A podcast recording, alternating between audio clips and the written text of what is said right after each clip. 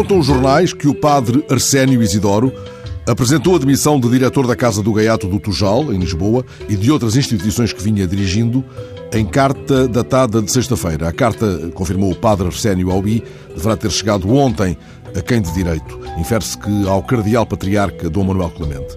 Estando a decorrer um processo, era o meu dever, disse o padre Albi.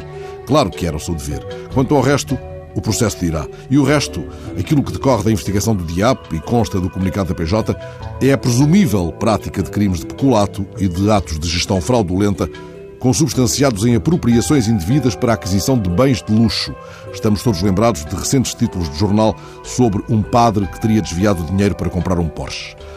Corra, pois, o processo, corra toda a água, mesmo a água suja, debaixo das pontes, mas não deixemos que passe, como a água vai, o aviso de um homem honrado e bom, cuja vida tem tido como uma das âncoras mais firmes o nome e o exemplo do Padre Américo. Refiro-me ao editor José da Cruz Santos, que ainda recentemente promoveu o prémio Padre Américo, destinado a jornalistas e colaboradores da imprensa escrita, em memória do homem que criou em Passo de Souza uma obra que visava restituir a dignidade às crianças da rua condenadas à miséria e ao abandono.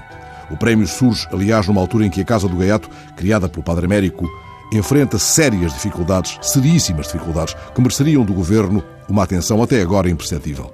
Ora, é justamente esse homem honrado e bom que lança aos amigos um apelo indignado de um passa-palavra. Leio as palavras cruas e magoadas com que José da Cruz Santos nos confronta nestes dias de escândalos breves e muita espuma. A Casa do Gaiato de Lisboa não pertence à obra da Rua Casa do Gaiato, fundada pelo Santo Padre Américo.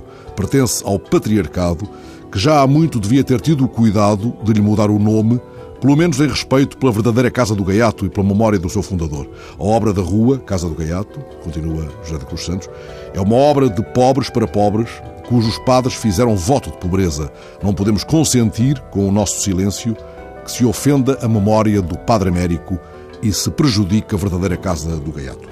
Dou, como é meu dever, eco a esta tão genuína indignação, porque nestes dias em que muita gente parece contrariar a tese do Padre Américo de que não há rapazes maus, se nos coloca, se nos deveria colocar, e não ao menos ao patriarcado, com acuidade, o fundamento da obra da rua, como a concebeu o seu fundador, a nossa pobreza é a nossa riqueza. Ele sustentava também que nas obras sociais a partir do Evangelho, a última coisa a procurar é o dinheiro.